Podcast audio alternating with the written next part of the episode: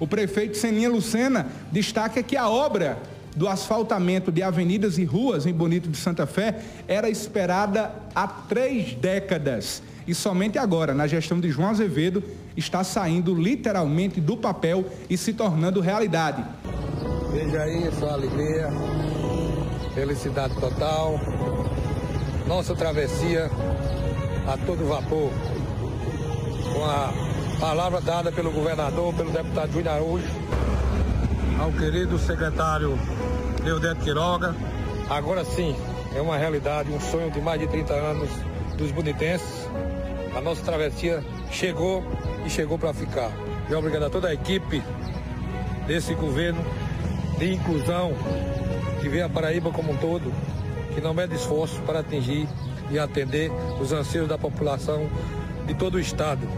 Vamos concluir para que o povo de Bonito Santa Fé fique feliz e com certeza saberão agradecer.